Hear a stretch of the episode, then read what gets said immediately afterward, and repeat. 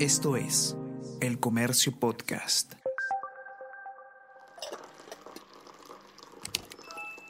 Hola, hola, ¿cómo están? Buenos días, espero que hayan amanecido bien. Está con ustedes Ariana Lira y hoy tenemos... Tenemos que hablar con Ariana Lira.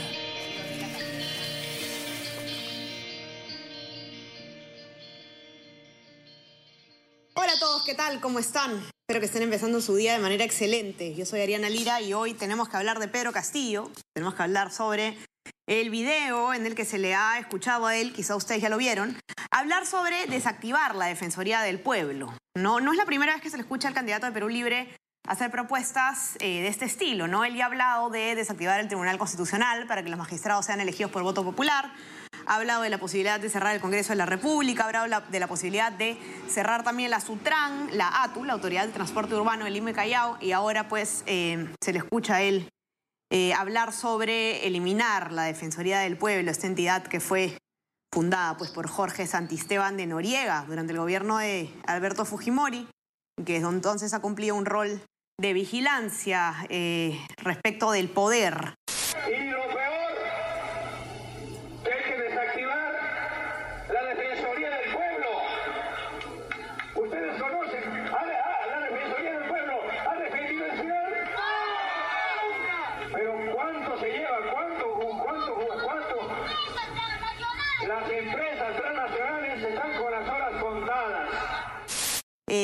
René Subieta, periodista de política de comercio, ustedes ya lo conocen, ha hecho una nota al respecto en la que ha contado un poco lo que ha pasado y también ha consultado con distintos especialistas sobre si esta propuesta es constitucional eh, o no y, y qué puede implicar, ¿no? Entonces, bueno, él nos va a contar un poco sobre ese análisis. ¿Qué tal, René? ¿Cómo estás? Bienvenido. ¿Qué tal, Ariana? ¿Cómo están todos? Gracias por la invitación.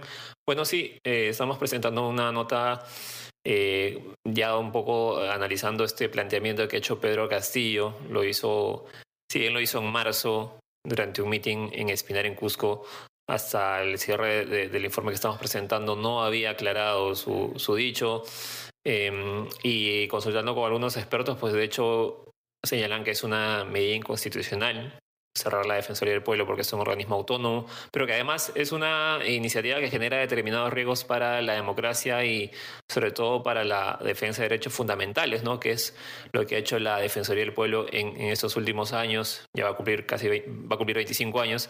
Eh, y ha trabajado en, ese ámbito a través de sus distintas adjuntías, ¿no? Por ejemplo, en cuanto a, a medio ambiente, lucha anticorrupción, eh, eh, conflictos sociales, que sabemos que emiten eh, mensualmente, por ejemplo, reportes. Eh, entonces, esa es una preocupación que ha generado en, en, incluso en el ex defensor del pueblo, Walter Albank, con el que también hemos hablado, e internamente también, ¿no? Hemos podido conversar con algunas fuentes de la Defensoría, señalan que si bien el defensor Walter Gutiérrez mantiene su postura de no pronunciarse para no eh, violar lo que es la neutralidad electoral. Si ha comentado internamente, digamos, que atribuye este, esta postura de Castillo a un desconocimiento, por ejemplo, de, del trabajo de la Defensoría. Otra fuente nos comentaba también que puede generar este pronunciamiento, este planteamiento de Castillo extrañeza, preocupación, pero que se han visto respaldados por eh, pronunciamientos de distintas organizaciones y de la ciudadanía también, ¿no? Así es, así es. Bueno, Walter Gutiérrez, como dices tú, no puede, digamos, dar un, un, pronunciamiento porque precisamente la Defensoría tiene que mantenerse neutral durante el proceso electoral. ¿Qué más te dicen, eh, René, los especialistas? ¿Has consultado tú con eh, abogados constitucionalistas, por ejemplo? Eh, ¿Puede, digamos, el Poder Ejecutivo sacar la defensoría así o cuál es el, análisis que te han dado? Eh, bueno, ya hay constitucionalistas que habían eh, señalado que no es legal, digamos, este planteamiento de Castillo porque no es una atribución del Ejecutivo eh, determinar quién es el defensor del pueblo. Hay que señalar que esta es una atribución del Congreso. Es el Congreso el que elige al defensor del pueblo, eh, genera una comisión interna para determinar al, al defensor. Lo, lo, hicieron, por ejemplo, en el 2016 con Walter Gutiérrez, eh, con el voto de, la mayoría de bancadas, el voto de Fuerza Popular, de, de la APRA, de Peronos por el Cambio, Acción Popular, por ejemplo. Y bueno, la gestión de Gutiérrez ya está por vencer.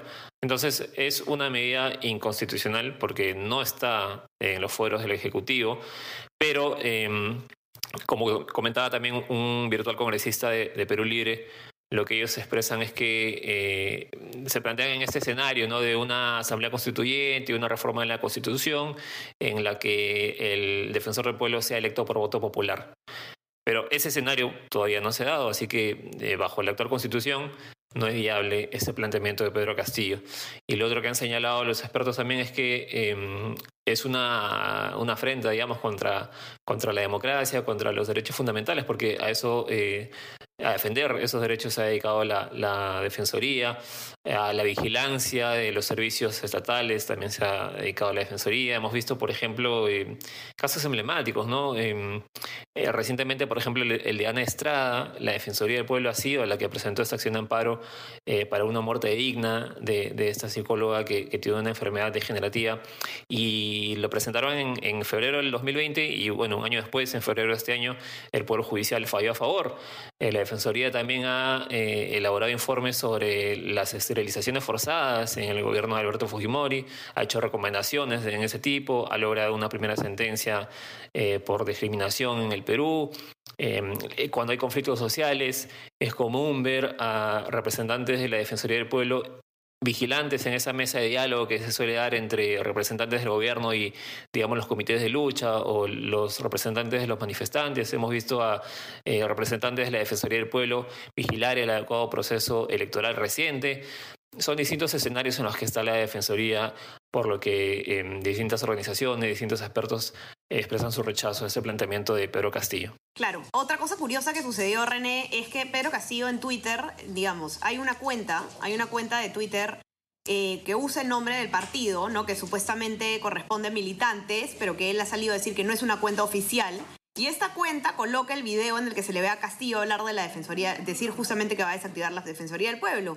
Y Castillo lo que hizo fue eh, comentar, retuitear, digamos, ese, ese tweet con comentario diciendo que esa no es una cuenta oficial de su partido, que no le hagan caso prácticamente a esa cuenta y que las cuentas oficiales son tal eh, y tal, ¿no? Entonces, claro, él dice, eh, digamos, le quita legitimidad a esta cuenta, sin embargo, el video es real, ¿no? Entonces, hay una cosa un poco extraña ahí en su reacción. Exactamente como lo has dicho, no ha ido al fondo del tema, ¿no? No ha desmentido el video, eh, no ha dicho yo no soy ese, yo no he declarado eso, no he expresado eso.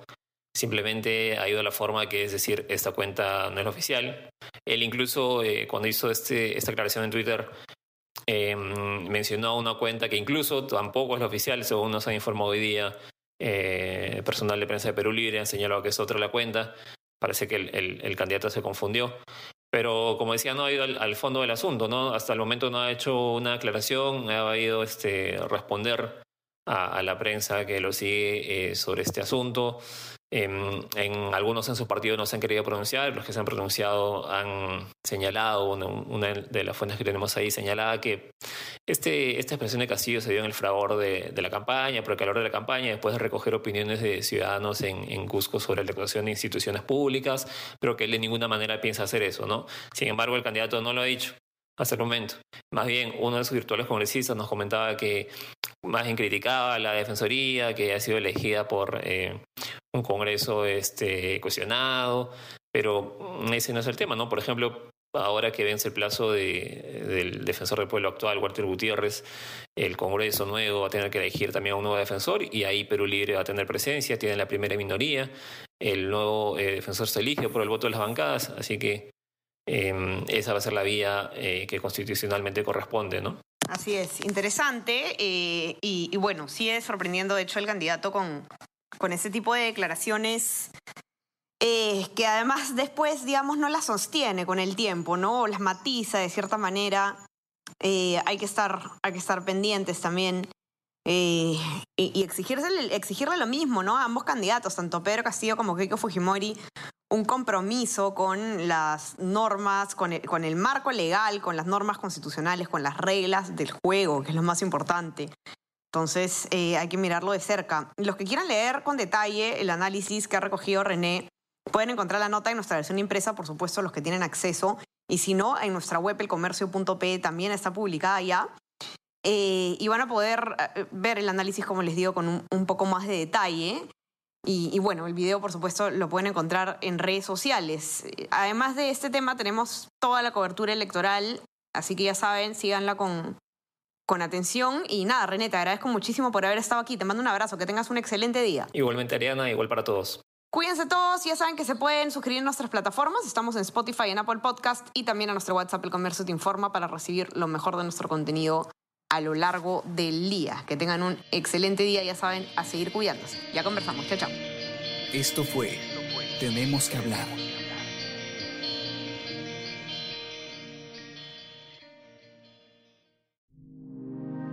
El Comercio Podcast.